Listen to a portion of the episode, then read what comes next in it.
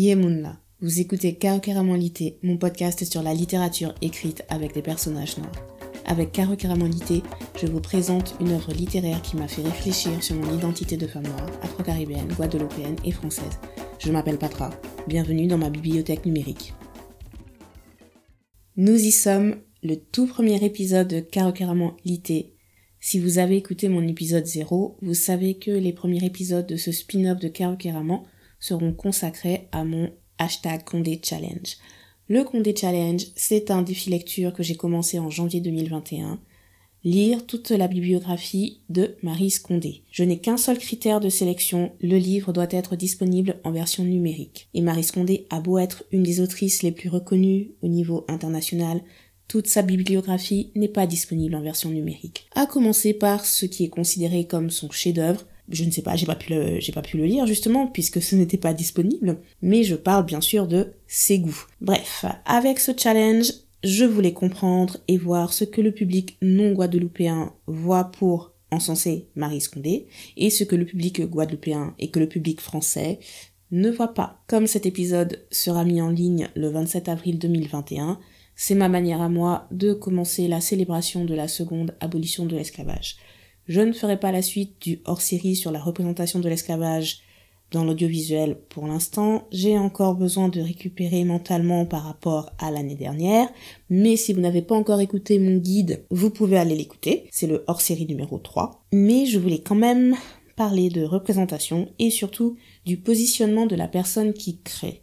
Et c'est ce que nous allons faire avec la thèse de littérature comparée de Marie Scondé, réalisée sous la direction de René Etiamble et soutenue en 1976 à l'université Sorbonne Nouvelle. Cette thèse s'intitule Stéréotypes du noir dans la littérature antillaise Guadeloupe-Martinique. Elle est en accès libre sur marise-condé.manioc.org. Je vous mettrai le lien dans la barre de description donc je vais juste vous proposer une citation et vous expliquer en quoi elle m'a fait réfléchir. L'authentique littérature antillaise est donc à naître et un temps viendra où tout ce que nous nous efforçons de compter aujourd'hui aura la valeur pathétique des premières ébauches, des premiers témoignages de nos difficultés à faire irruption sur la scène du monde. Dans sa thèse, Marie Scondé passe environ 250 pages à retracer l'histoire littéraire de la Guadeloupe et de la Martinique, en montrant que la plupart de ces auteurs, mais vraiment une très grande majorité, étaient motivés une recherche d'authenticité. Qu'est-ce que l'authenticité culturelle dans une société colonisée? Pour Marie Scondé, la réponse est dans la culture populaire et non dans les productions des élites. La forme n'a pas spécialement d'importance. Les contes oraux, les chansons populaires sont tout aussi légitimes que les romans pour témoigner et transmettre une culture qui se vit et qui se raconte. Cette citation apparaît dans la conclusion de sa thèse, c'est-à-dire qu'elle arrête pour moi, sa réflexion, là où précisément commence la réflexion de l'éloge de la créolité de Jean Bernabé, Patrick Chamoiseau et Raphaël Compian, paru en 1989.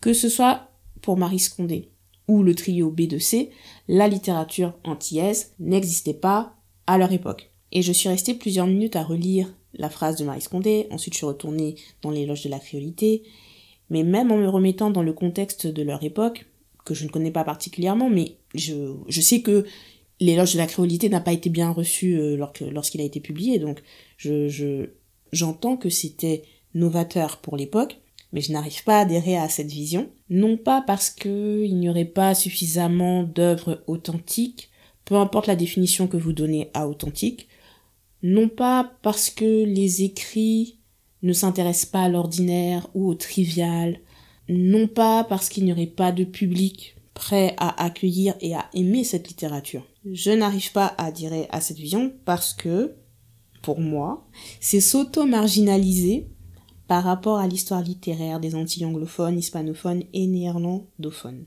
Et sur ce point, Marie Scondé euh, n'en parle pas, mais euh, le, trio B2C oui, sauf que, bon peut-être que je n'ai juste pas compris en fait euh, ce qu'il voulait dire par à un moment, ils disent, nous les Antillais créoles avons une double solidarité, et donc une solidarité avec les autres Antilles et une avec les autres pays colonisés.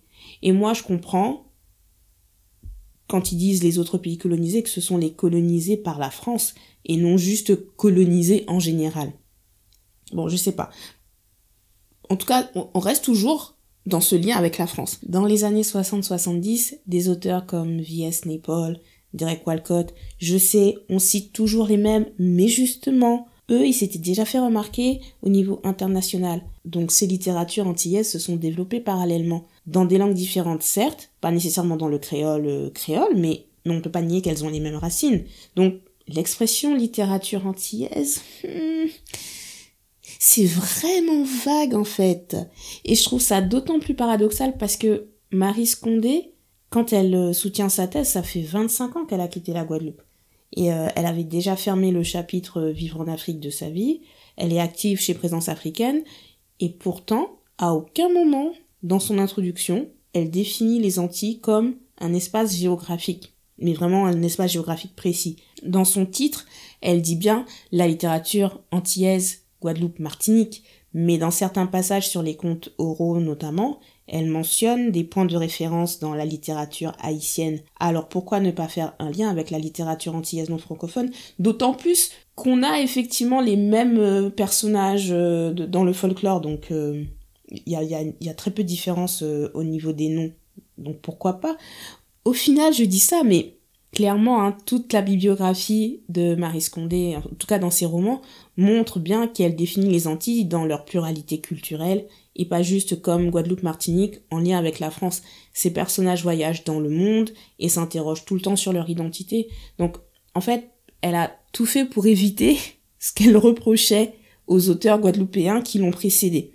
Son approche, enfin guadeloupéen et martiniquais, son approche euh, de l'écriture est toujours de mettre le peuple noir au centre du récit et de mettre en lumière leur humanité. En général, je ne recommande pas de lire un livre, chacun est libre de ses choix, mais une fois n'est pas coutume. Je vous recommande de lire cette thèse. Marie Scondé est la reine des punchlines, mais ses propos restent toujours respectueux. Je n'ai jamais autant ri en lisant une thèse, et je pense que ça n'arrivera pas, ça n'arrivera plus. En plus, son historique euh, de la littérature antillaise Guadeloupe-Martinique est riche et précis en références d'ouvrages parfois tombés dans l'oubli, avec raison, nous dit-elle, et elle vous explique par A plus B pourquoi ces œuvres doivent rester dans l'oubli.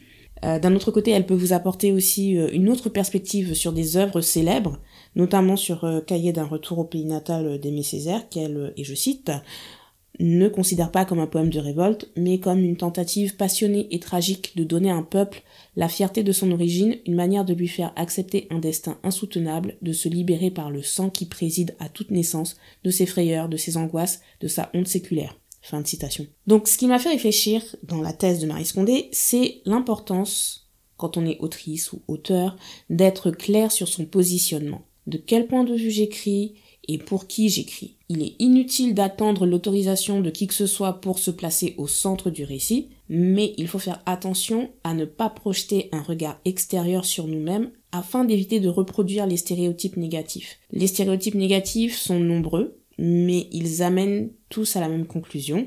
Les Noirs doivent toujours souffrir. C'est tellement ancré dans notre système de représentation euh, que cette souffrance est matière à sublimer la cruauté.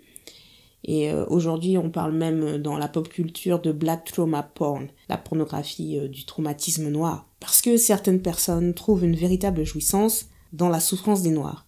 Mais le véritable problème pour moi, c'est quand moi-même j'ai du mal à écrire sur le bonheur avec des personnages noirs. J'y arrive maintenant, mais j'ai dû me battre contre moi-même pendant plusieurs années, et je continue encore parce que parfois je sens que je dévie, mais ah non, il faut qu'on soit heureux un peu quand même. Mais euh, je me rends compte en fait à quel point il est compliqué de se détacher du point de vue extérieur, qu'il est compliqué d'arrêter de se justifier d'exister, qu'il est compliqué d'arrêter de se, justifier, de se mettre au centre, et qu'il est compliqué de se valoriser. Mais il faut continuer d'essayer. Je m'arrête ici pour aujourd'hui. Merci d'avoir écouté cet épisode. La transcription complète sera disponible sur carucaramon.com. Pour suivre mon actualité, abonnez-vous à ma newsletter et vous pouvez me suivre sur les réseaux sociaux carucaramon. Vous pouvez utiliser le hashtag Condé Challenge pour partager vos impressions sur vos lectures de Marie Scondé. Je suis curieuse d'entendre vos avis.